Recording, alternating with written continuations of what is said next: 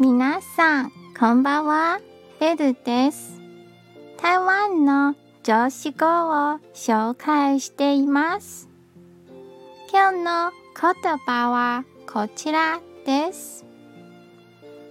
過去の物事に執着してはなりません。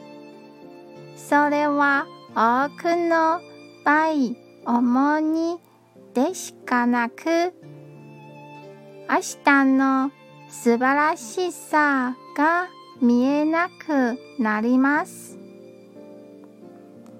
これが少しでも遊べの力になれば嬉しいです。今日も一日お疲れ様でした。ゆっくりお休みくださいね。じゃあ、またね